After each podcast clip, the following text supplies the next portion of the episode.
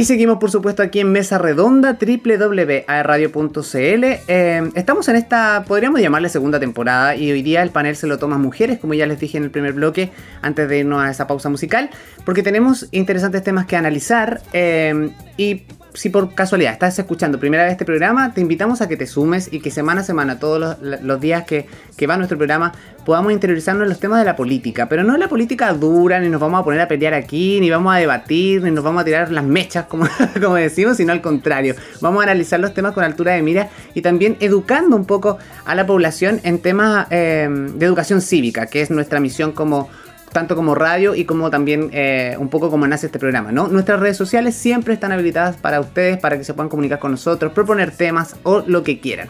Voy a partir eh, este bloque, eh, antes de presentar a nuestras invitadas, compartiendo con ustedes un artículo del diario La Tercera que salió el día lunes posterior a las primarias del 18 de julio donde indican que varios datos que parecían certezas se reescribieron ese domingo 18 de julio al contar los votos de las primarias. Se temía una baja votación y la participación superó los 3 millones de personas que asistieron a las urnas a votar. Se dijo que sin el respaldo de un partido a nivel nacional no se podía ganar.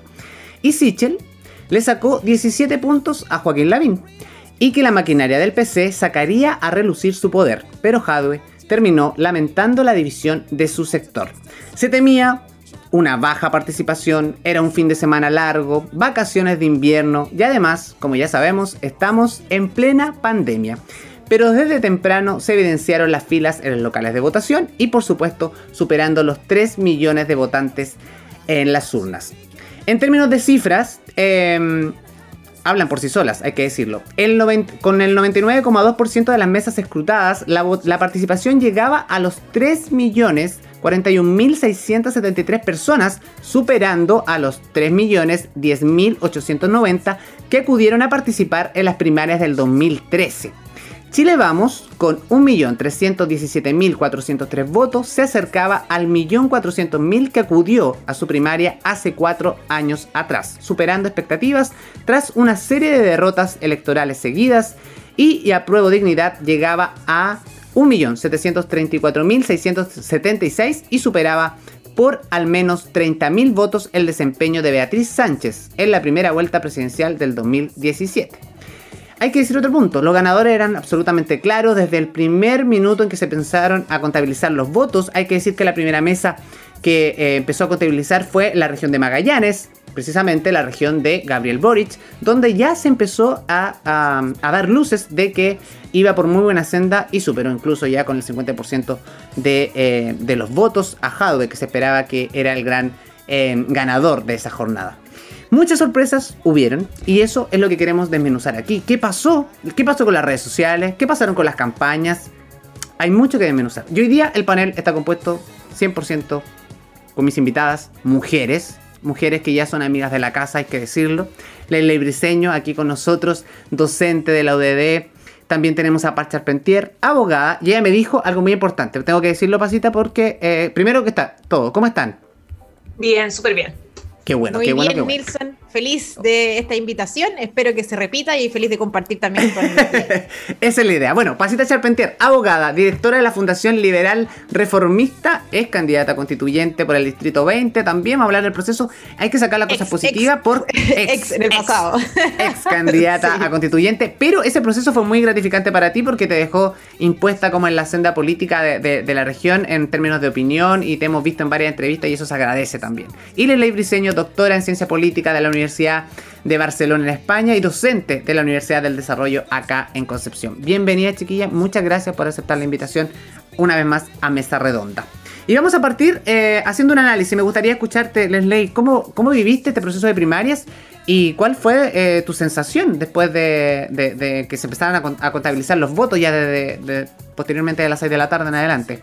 Bueno, fue un proceso bastante interesante. Yo creo que todos los que nos gusta el tema político estábamos muy entretenidos y entretenidas mirando lo que ocurrió, no solamente en la elección propiamente tal de ese domingo, sino que todo el proceso previo, la campaña, eh, cómo también se fueron em, cambiando los apoyos, cómo iban eh, finalmente la percepción de la ciudadanía en el sentido de que los apoyos iban, iban transformándose, porque efectivamente eh, este resultado que parecía bastante sorpresivo, este resultado que era distinto a lo que las, las encuestas habían, o las encuestas que mayor... Que mayor eh, difusión tienen, que generalmente es la CADEM o encuestas similares, em, nos mostraron un resultado súper distinto del que realmente fue. Habían otras encuestas, yo recuerdo haber revisado con estudiantes también esta encuesta Black and White, que daba como, como ganadora Sitzel desde hace ya varias semanas. Em, y, varias semanas, estamos diciendo, durante el mes de, de, mayo, por ejemplo, o incluso junio, ya lo daba ganador, cosa que era distinto a lo que las otras encuestas estaban eh, señalando. Así que yo creo que fue entretenido verlo, eh, pero claro, nos cambia el panorama político en general de lo que se esperaba y que yo creo que también eh, afina mucho lo, que va a ser las campañas para el mes de noviembre. Claro, es como una apuesta distinta a las figuras nuevas y una cierta derrota también a, a los extremos, ¿no? Paz, ¿cómo lo viviste tú? Oye, yo quedé, pero realmente impresionada con el resultado. Yo no sé si es que tanto, porque bueno, yo soy de derecha y de tanto mirar a la izquierda olvidé eh, ver lo que estaba pasando en mi sector, pero para mí fue realmente impresionante el, triunfo, el importante triunfo de Sebastián Sichel. Eh, y bueno, y por la izquierda, bueno, no, antes que todo, yo creo que la gran noticia, en eh, Nilsson, me parece a mí que fue la gran participación en la primaria. Mm, o de sea, todas maneras uno jamás se lo imaginó después de ver la participación que hubo eh, para la segunda vuelta de los gobernadores, en donde nuestra región no, no superó el 14% de participación, 13,9% para ser exacto. Entonces, ver cómo una campaña de primarias, que realmente no es la primera vuelta presidencial, ¿verdad? Logró convocar a tantas personas, es sin duda, a mi juicio, la gran noticia. La otra gran noticia me parece a mí que es, eh, claro, el factor Jadwe, me parece a mí como un movilizador importante de esta primaria.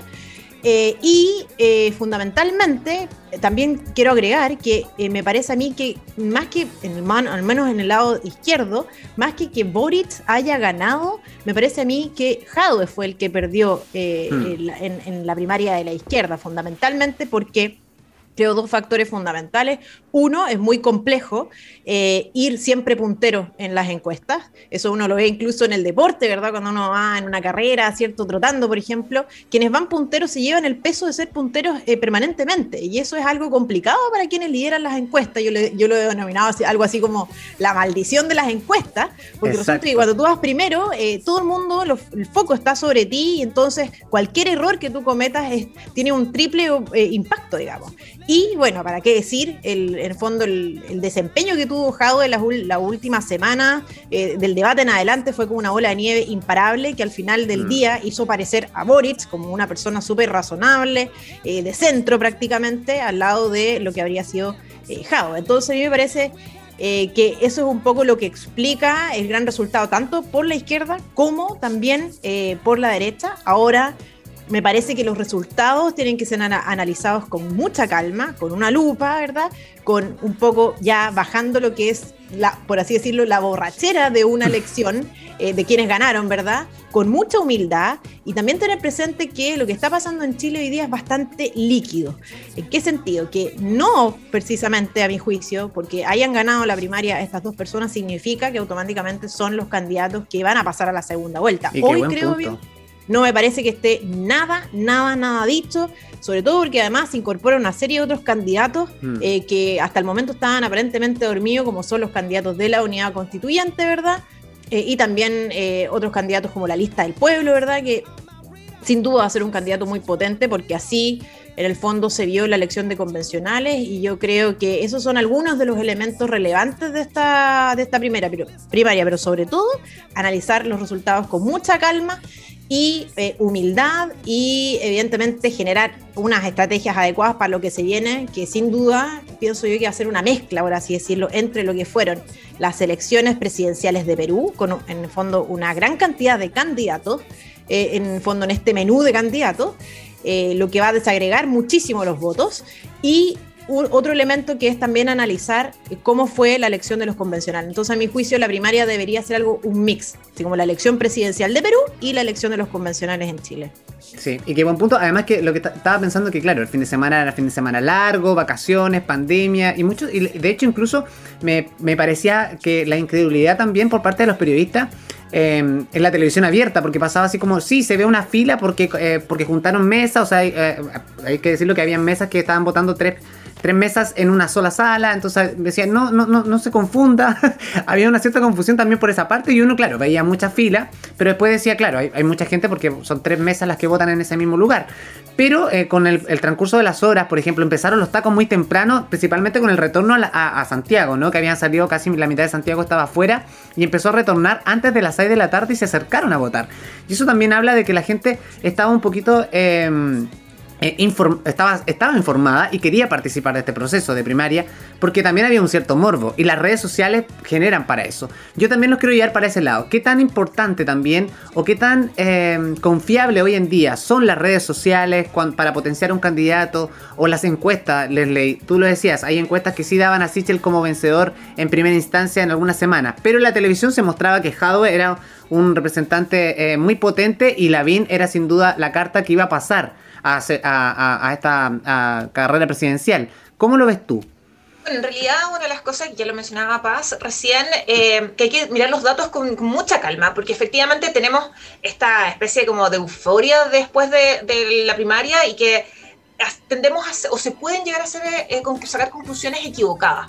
Mm. Em, yo creo que efectivamente sí, hay un porcentaje importante de, ciudadanía que se, se, movilizó y que probablemente decidió ese, ese voto en los últimos días, ¿ya? Generalmente el, votante indeciso es el que se, es que se motiva finalmente en último minuto. Dice, ah, en realidad me voy a quedar en la casa, no, mejor voy a votar. ¿Pero por qué? Porque no tenía claro el candidato y probablemente estos em, errores que cometió, por ejemplo, estoy pensando en el votante de, de Prodignidad, probablemente movilizó mucho más a un votante de Boric que a un votante de Hadwe. Eh, el, que tiene que ver mucho con ese discurso que, que adoptó en las últimas dos semanas aproximadamente de su, de su campaña, mucho más radicalizado, y que finalmente le está hablando al Partido Comunista y a ese, ese, sector de político, mm. eh, cosa que estamos claros que no creció ahí. El, el, el obtuvo eh, proporcionalmente, podríamos decir, la misma cantidad de votos o el porcentaje de votos que habría obtenido el Partido Comunista en forma tradicional. Y ahí vemos como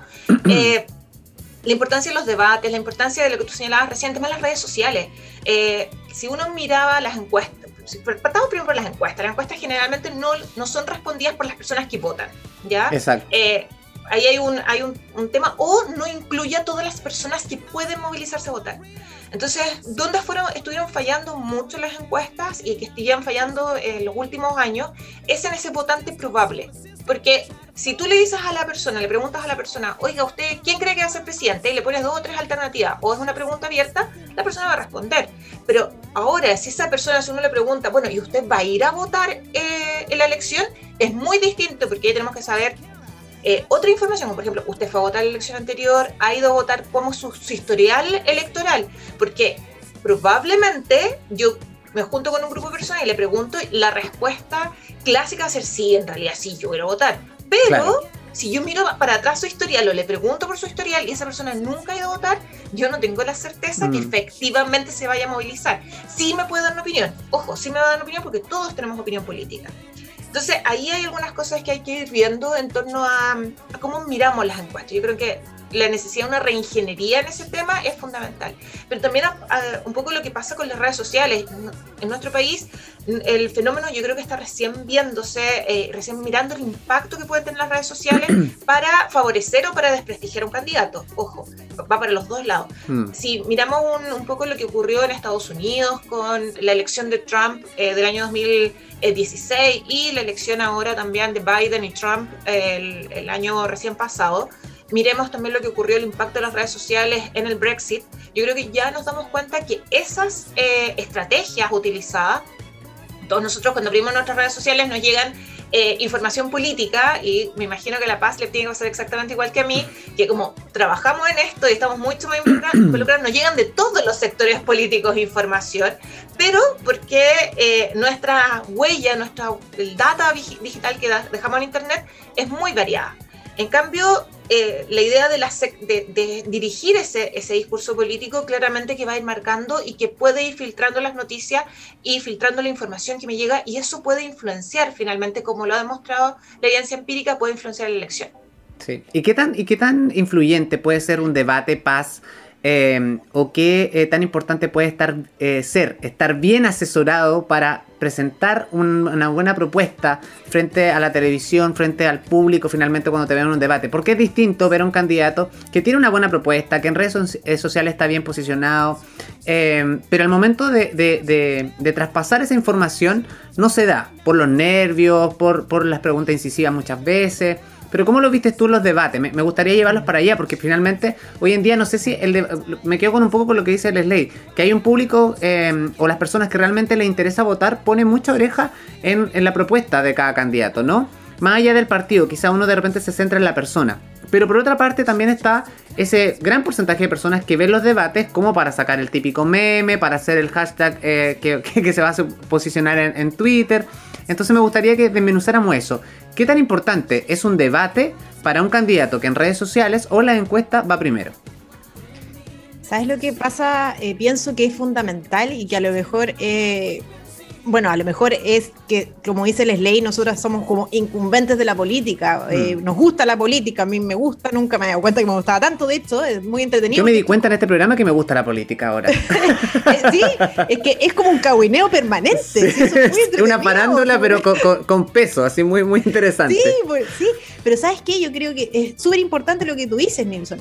¿Por qué? Porque ya había una expectativa mm. respecto de estos debates fundamentalmente porque había un debate súper importante, una tensión ahí entre libertad y comunismo, ¿verdad? Pasado y futuro, izquierdas y derechas, entonces había harta tensión desde esa perspectiva, pero también eso es, yo diría, desde un poco la esfera eh, política, porque lo importante, en mi juicio, es que los candidatos puedan, de alguna manera, eh, pelear en la política, moverse en esta esfera, pero también manejar la emoción que está en la ciudadanía. Y yo pienso que la ciudadanía ¿Qué le pasó?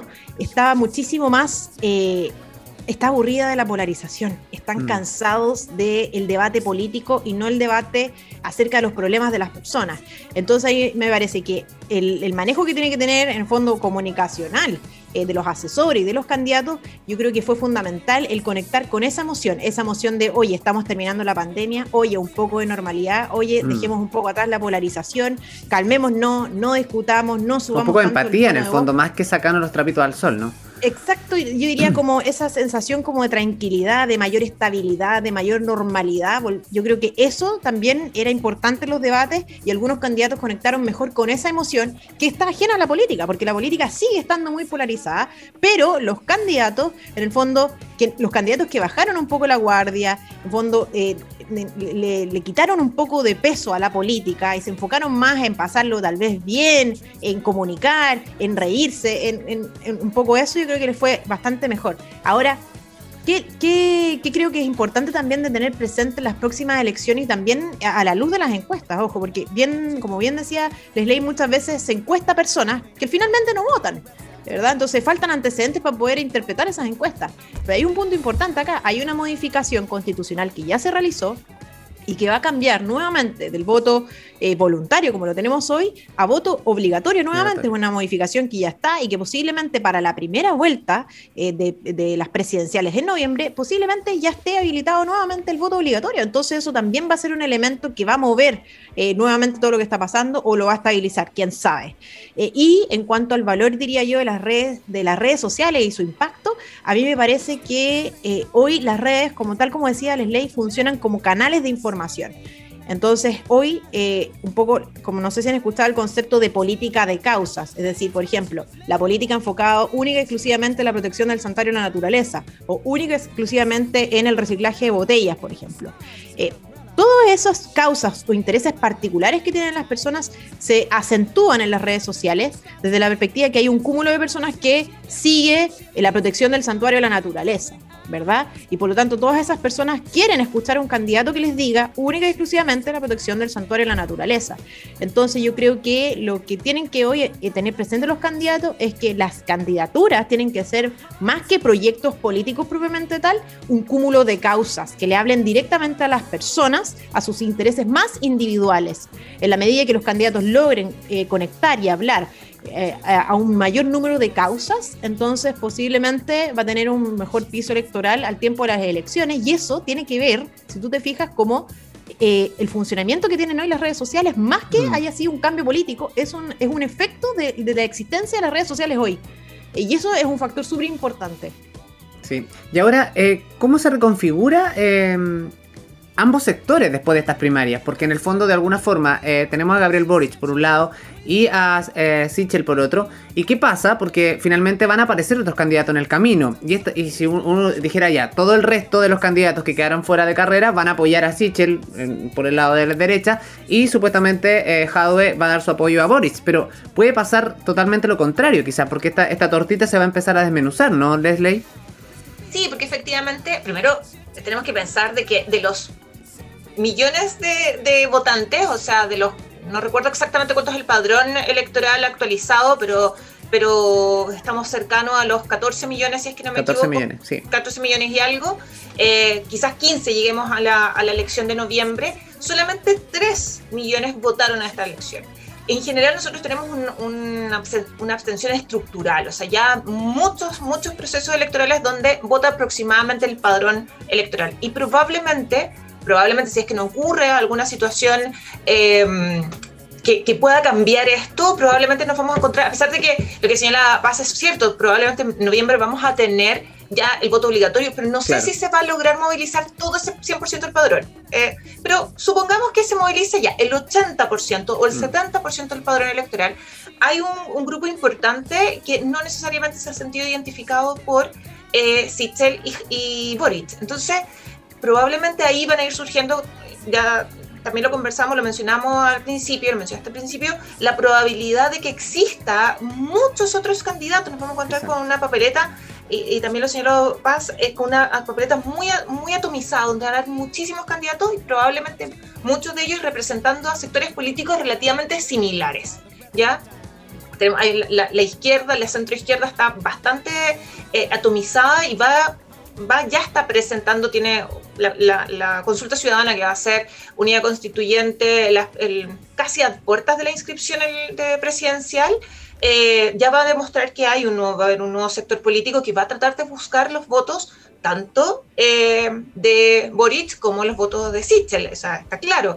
Y puede que surjan algunas candidaturas más de, extrema derecha, pensando en, en Cast, por ejemplo, que de alguna forma va a tratar de, buscar el votante más, em, más conservador de la, mm. de la ciudadanía y ahí nos vamos a encontrar con algunas candidaturas eh, que van a estar presentes, para las testimoniales clásicas que van a ir surgiendo que en general no, no logran em, acaparar un porcentaje importante de la votación, pero eh, lo más probable es que vamos a encontrarnos con una papeleta bastante confusa y eso lógicamente que eh, impide un poco hacer ciertas proyecciones de lo que uno tradicionalmente pensaría hacer.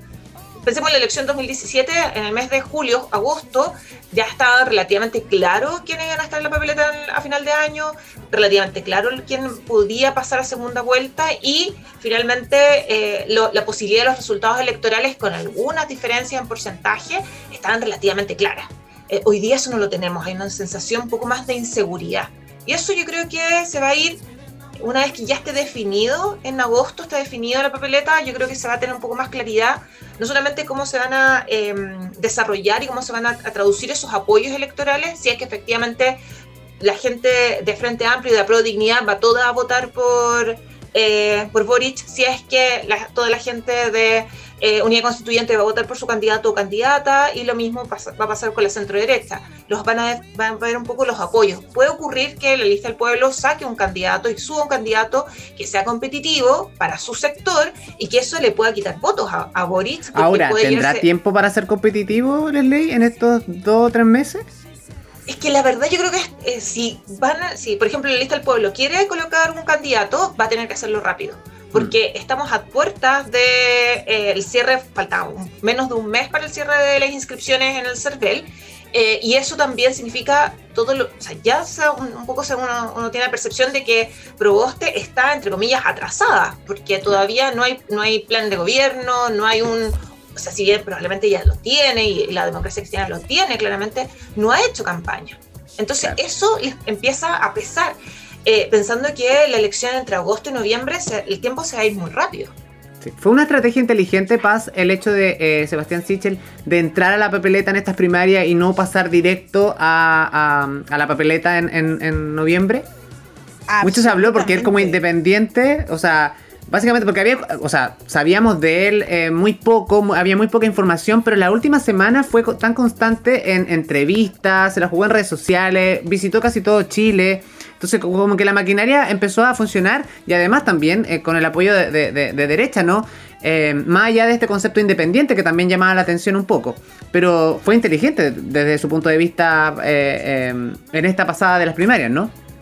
Sí, yo pienso que eh, sí fue una excelente estrategia, porque, primero porque existe es independiente, segundo porque la primaria te da todo una visibilidad que de otro modo no, no, sería posible y que va a ser la gran dificultad que va a tener unidad constituyente en estas últimas semanas de poder, de fondo, tener tal vez las mismas oportunidades eh, que se tuvo en la primaria em, convencional, por así decirlo, o la primaria ordinaria, por así decirlo. Y de hecho es más, si uno lo contrasta con eh, la primaria de Hadwe y Boric, tal vez otro gallo cantaría si es que eh, en el fondo ellos hubiesen ampliado su base electoral. Claro. Porque si hubiese ido la izquierda completa unida, en el fondo pues era altamente probable que con los votos que tiene Jadwe, esos 600 mil, 700 mil votos que habitualmente tiene, ¿por qué no decir que hubiese pasado, hubiese ganado en la primaria Jadwe? Pero también, ojo que también ahí se habló de una estrategia de eh, la centro-derecha, porque de alguna forma habían votantes de la centro-derecha que iban a votar por Boric para dejar fuera de, la carrera a, a, ¿no? También se habló mucho, se, se especuló mucho sobre eso. Sí, también es, un elemento. Eh, mm. Yo conozco gente de todo el espectro político eh, que ha hecho eso. O sea, gente incluso que es de centro izquierda que fue a votar por Boric para que no saliera Jadwe. Porque, ojo, había que votar por un solo candidato a la papeleta. Porque distinto hubiese sido que tuvieras que elegir uno de derecha y uno de, de, Chile Vamos para que, para que más o menos se compensaran los dos votos. Imagínate, yo, fue sin duda una excelente estrategia. Eh, hoy cuenta con el apoyo de los tres partidos políticos de la centro derecha.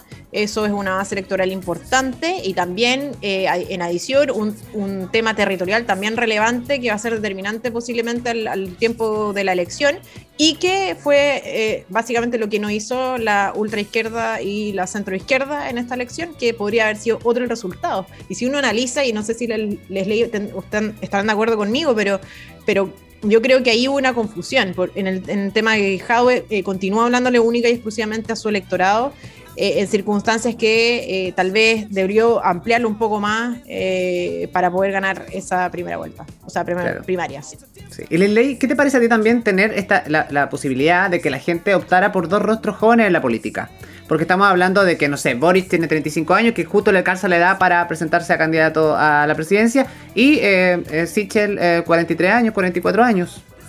Sí, yo creo que es una, una algo una necesidad de la sociedad chilena. O sea, desde hace ya varios años se estaba solicitando, eh, y la opinión pública hablaba mucho de la necesidad de la, renovación de rostros, que algo eh, bastante fundamental dentro de lo que es eh, no solamente la necesidad de la renovación de la política, sino que también para eliminar ciertos prejuicios asociados a la política, el desprestigio de los partidos, el, no solamente el, desprestigio, el, desprestigio de la, del accionar político propiamente tal.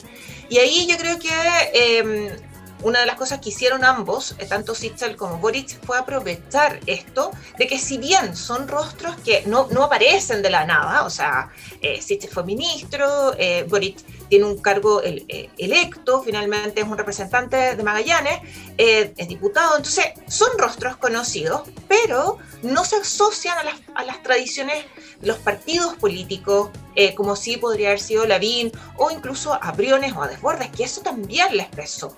Eh, el hecho de estar participando tradicionalmente en un partido, y yo creo que eh, la idea de la independencia, en el caso de Sichel, con esto de que era nuevo al alero de un conglomerado político, le aportó más que le haya restado. Y lo mismo ocurre con, con Boric, es un rostro joven. Ambos también es importante señalarlo, señalarlo. Antes ellos han estado lejos de lo que es la constante em, discusión asociada a lo que es el golpe de Estado del 73. Sale un poco de esa lógica. Mm. Son, si bien nacen eh, durante eh, ese periodo, pero no están asociados a lo que fue el tradicional discurso del retorno a la democracia. Eran muy jóvenes, eran muy niños finalmente cuando esto ocurre y eso lógicamente lo supieron capitalizar muy bien, porque la discusión que en, elecciones anteriores podría haber estado eh, claramente asociada a lo que fue el sí y el no, en la elección del de, 87, Boric era un niño recién, no recién nacido, pero tenía dos años o, o un año en el 88 en la elección. Lo mismo pasa con, con Sichel, que era bastante joven también, y por lo tanto no están asociados a esa discusión. Y eso yo creo que lo capitalizaron muy bien y que permitió posicionarse como eh, rostros nuevos dentro de la política, teniendo este discurso de que la política es importante. Ojo, la política es importante, es necesario que se discutan los temas país y que finalmente ellos dos, y los dos en su eh, originalidad, obviamente, y en las ideas de su conglomerado, dijeron, y yo te puedo dar estas respuestas, porque no estoy asociado a la a la antigua política. Y lo manifestaron muy bien en sus campañas. O sea, la, imagen de Boric, por ejemplo, con el nudo de la corbata, que estaba dentro de un detrás de un escritorio como que, como que era complicado. Esa, imagen una imagen yo creo que, que también eh, permitió que eh, el electorado más joven lo apoyara. Y en el caso de Sichel, que también hizo una campaña muy similar, eh, recordando un poco su pasado por los partidos políticos a los cuales estuvo, declarándose independiente, diciendo, oye, yo estuve militando en partidos políticos, lo reconozco, pero no, no responde a lo que yo en realidad quiero. Y un poco también el mismo discurso que muchas personas pueden tener hoy día que están asociados y dicen, en realidad no me, me gusta la política, pero estoy desencantado de los partidos. Y yo creo que ambos pudieron capitalizar muy bien eso. Sí, y hay que mencionar lo que ambos de, una, de alguna forma fueron ninguneados antes de este proceso, porque hay que decir por, el lado de Gabriel Boric, desde su propio sector, ninguneado por, por, no tener las, suficientes capacidades para presentarse a una presidencia, y por otro lado, Sichel también cuestionado por su historia de vida, que incluso había memes en, en redes sociales. Paz, ¿cómo, ¿cómo ves tú esto? La nueva cara de la política rostros jóvenes también. Mira, eh, les decía algo, estamos hablando súper interesante. Eh, primero porque yo estoy en una cruzada personal eh, por lograr involucrar a más jóvenes en la política y hmm. porque pienso que la política no es algo eh, que en el fondo tiene que ser realizado por quienes, por ejemplo, no les alcanzó o no tenían las capacidades suficientes para hacer otra cosa en la política, que es el servicio público, tienen que estar los mejores. Las mejores personas de nuestra sociedad tienen que involucrarse en la política y sobre todo en el contexto en el que nos encontramos hoy, en donde Chile está viviendo cambios profundos y todos, con independencia de en qué lugar de la política nos encontremos, debemos participar y queremos lo mejor para Chile. Yo creo que eso es súper esencial. Ahora, a mí tengo una contradicción, por así decirlo, vital, porque me parece a mí que primero que todo, juventud no es sinónimo de virtud. O sea, no necesariamente los jóvenes eh, las sabemos todas, digamos, y no tenemos tampoco la solución a todos los problemas. Eso primero que todo. Y segundo, tampoco es sinónimo de renovación política. ¿En qué sentido? Porque uno ve caras nuevas, pero la verdad es que ve ideas bastante añejas. Porque por alguna razón entonces vemos a un Boric ligado con el Partido Comunista que tiene las mismas ideas y el mismo discurso de los años 60 y dicho por los, los propios eh, jefes de su comando, qué sé yo, eh, de, su equipo, dicho que los programas de gobierno no son muy distintos unos de otros, o sea, no es muy distinto el programa de Gabriel Boric del que tenía eh, Daniel Jaoy, por lo tanto, esa es la, razón en virtud de la cual entonces el Partido Comunista adhiere y apoyará en lo sucesivo todo lo que suceda con la campaña de don Gabriel Boric. Entonces, a mí me parece que estamos viendo caras nuevas, pero no estamos viendo proyectos políticos nuevos, ni ideas realmente que sean nuevas. Por eso yo creo que hay que hacer una distinción aquí eh, relevante. No hay renovación política, hay simplemente rostros nuevos. Y a mí eso me tiene súper preocupada. Súper preocupada porque muchas veces no son eh, las personas que están en la esfera pública las que realmente están eh, representando las nuevas ideas y están hablando del futuro. Ahora estoy plenamente de acuerdo con lo que dice Leslie en el sentido de decir, claro, son personas que no ya no responden al sí y al no, digamos, sino que ya están mirando más al futuro y, y tienen en el fondo la historia que les permite un poco dejar atrás esta historia tan, que es tan importante que dejemos atrás, eh, en el fondo constatemos cuáles son los hechos y de una vez por todas, eh, de, alguna manera, logremos eh, mirarlo y poder seguir adelante como país, que es tan necesario y que yo creo que todos deberíamos estar un poco mirando más al futuro y menos al pasado. Claro, de, alguna forma dejando esta rencilla en, ambos sectores, ¿no? Que siempre lo hemos conversado. Leslie, de, de hecho, cuando nos acompañó en el primero o segundo programa de la temporada pasada, hablamos un poco precisamente de eso, de esta constante rencilla, de sacarnos los trapitos al sol de lo que pasó del golpe de Estado para adelante. Ha sido un proceso que, ha costado muchísimo sanar a, nivel país. Hoy día los jóvenes, de alguna forma, buscamos quizás eh, votar por personas más que por partidos políticos. Y, es como esa senda. ¿Cómo lo ves tú, Leslie? Eh, de aquí a lo que se viene en, en noviembre, porque particularmente a ver si tenemos dos rostros jóvenes, eh, como, como, decíamos con La Paz, en, política, pero se van a sumar rostros nuevos. Eh, hay ausencia de mujeres, se, especula algunos nombres, pero ¿cómo lo ves tú, eh, Leslie? Desde el punto de vista también que hubo todo un movimiento feminista que, ha estado como, el boom, pero ¿qué pasó? ¿Qué, crees que falta para em, candidaturas de mujeres fuertes llevarla a la política? El caso de Evelyn Matei, por ejemplo, que el otro día ah, ironizaba un poco de que decía que ella a lo mejor debería haberse presentado en vez de Joaquín Lavín. Claro, lo que pasa es que ahí el tema de las mujeres ha sido interesante porque eh, nos encontramos con que eh, en política en general, las mujeres son las que son dirigentes vecinales, las mujeres son las que participan en las organizaciones barriales, territoriales, etcétera. Pero eh, cuando llegan, y, muchas de ellas también militan en partidos políticos, las mujeres también, también militan, y cuando llega la necesidad de buscar candidatas o candidatos, generalmente se, se apuesta mucho más por eh, hombres que por mujeres, como que la percepción un poco que el espacio de la política es del hombre.